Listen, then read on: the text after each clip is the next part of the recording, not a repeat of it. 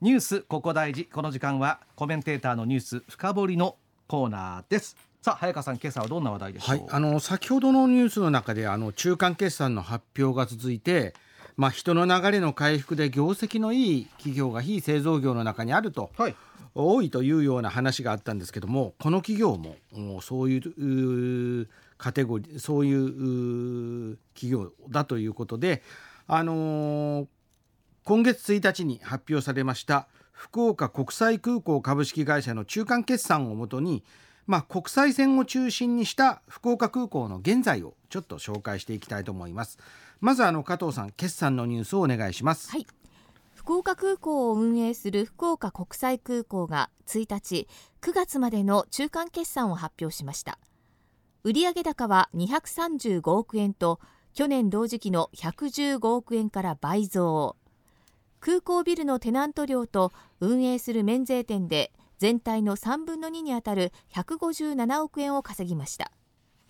本業の儲けを示す営業利益は1年前の27億円の赤字から57億円改善し29億円の黒字となりました。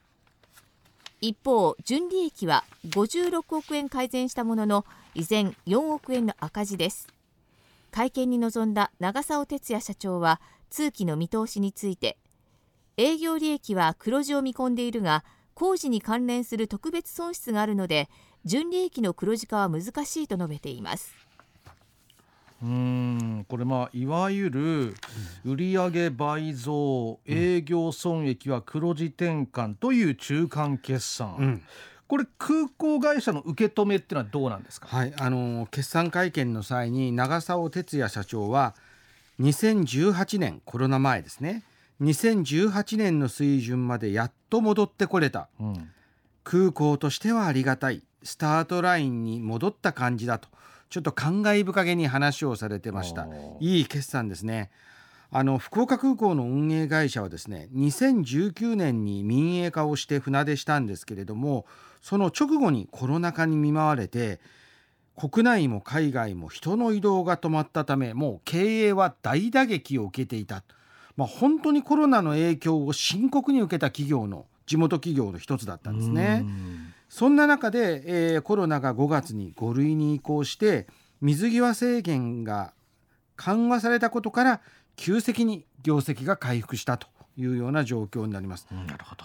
ね、あの先ほどの数字で、はい、えー、売上235億円というこの売上高、はい、このうちえっと、免税店だけの売り上げってどれくらいなんですか、ね、免税店の売り上げすごいんですよ。77億円なので売り上げのおよそ3分の1が免税店です。はあ。これあの具体的に、はい、どこの国の方々が、はい、何買ってるんです気になるでしょ？気になる。ちょっとねこれ決算会見で言ってくれなかったんでちょっと福あの空港会社の広報の方に調べてもらったんですけど、はい、福岡空港の国際線お客さんの数が一番多い国を国別でいくと韓国の方が一番多くて、うん、韓国の方がこの免税店の売り上げの約半分なんだそうですよ。で以下台湾の方香港の方中国本土の方日本人というふうに続くんですね。うん、で品目私も海外旅行に行かなくなって久しいんでわからないですけど。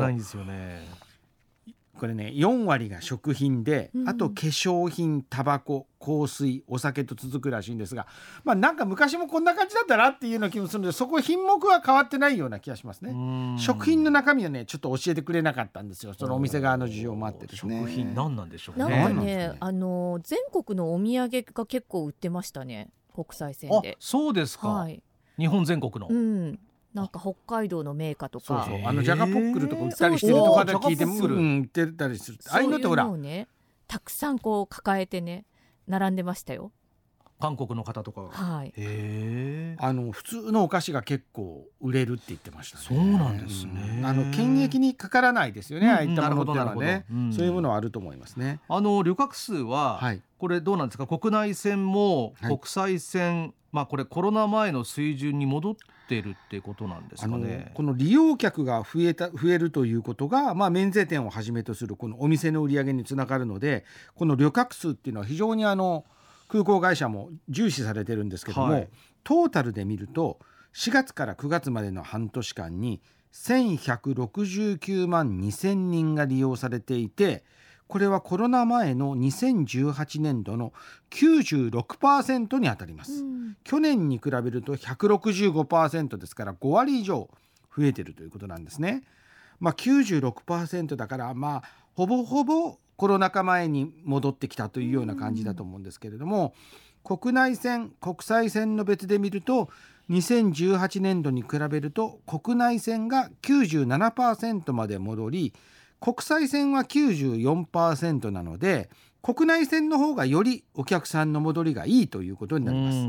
大型連休があった5月は2018年度に比べて 100%2018 年と同じお客さんの数まで国内線戻ったということなんですね。まあ田上さんもあの出張とかで、はい、あの空港使われたと思うんですけど、空港を使われての印象どんな感じですか？いや私は国内線ですけど、うん、やっぱり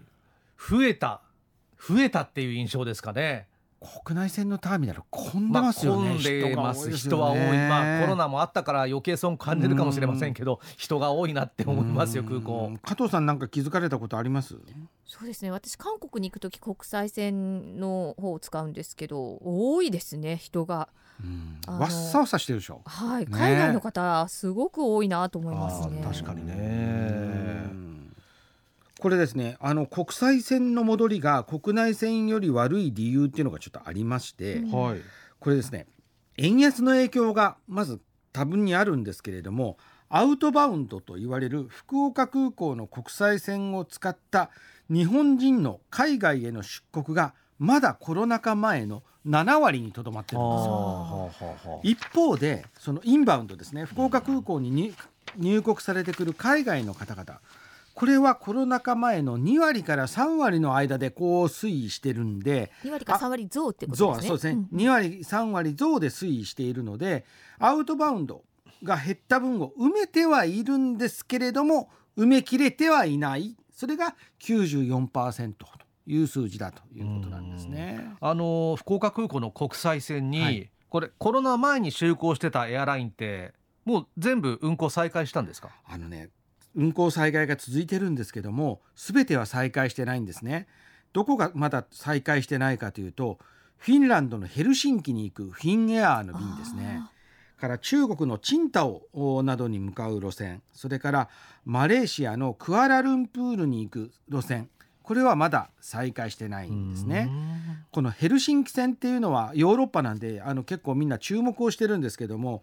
もともと福岡から9時間台でヨーロッパへというのが売りだったんですけども。便利だったんですよね。なんですよね、福岡からそのままヨーロッパに飛べるっていうことで。そうなんですはい、羽田とか成田に経由しなくてもいいからですね。そうなんですよ。なんですが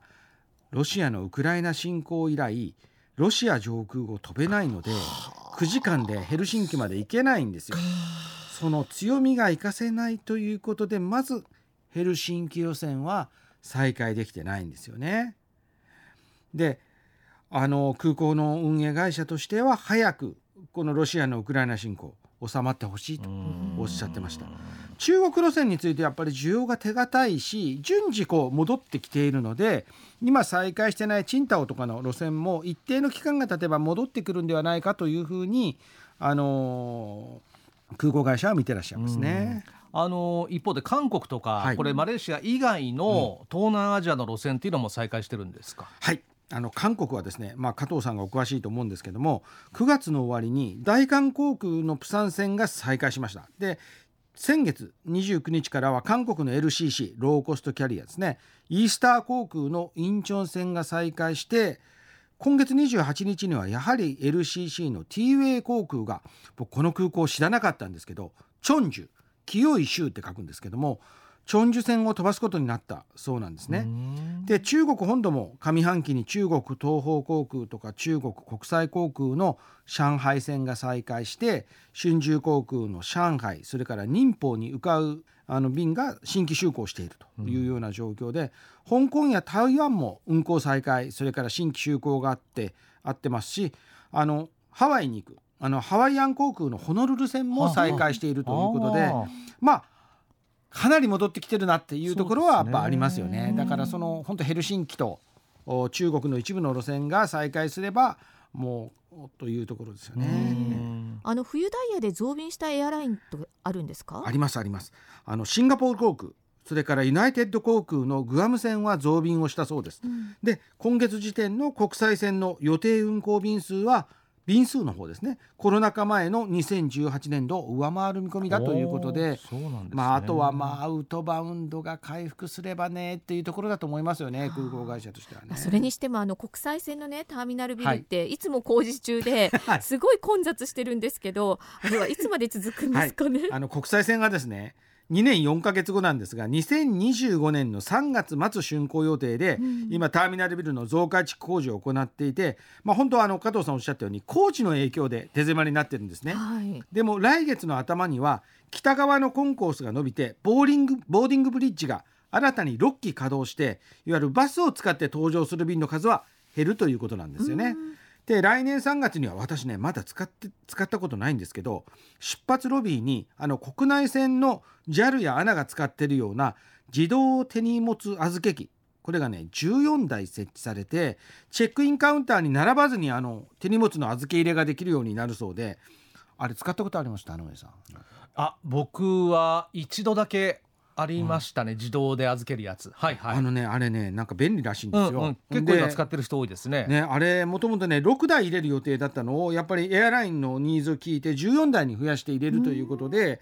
まあ、あの飲食店や物販店もオープンする予定なので、まあ、空港会社そのものの債務解消っていうのはまだ先なんですけどより多くの人に使ってもらうための設備投資は非常に積極的にされていて、うん、国際線国内線ともにですね利便性は高まっているちょっとねその国際線まだ工事が2年4ヶ月終わるまでかかるんですけど利便性を高める工夫の方はいろいろされているということであの国内線の情報はまた機会を改めて時間になりましたのでお伝えしたいなというふうに思います。はい、はい。このニュース深掘りのコーナー KBC のポッドキャストでも配信をしています。途中聞き逃した方もう一度聞きたいという方そちらでもどうぞ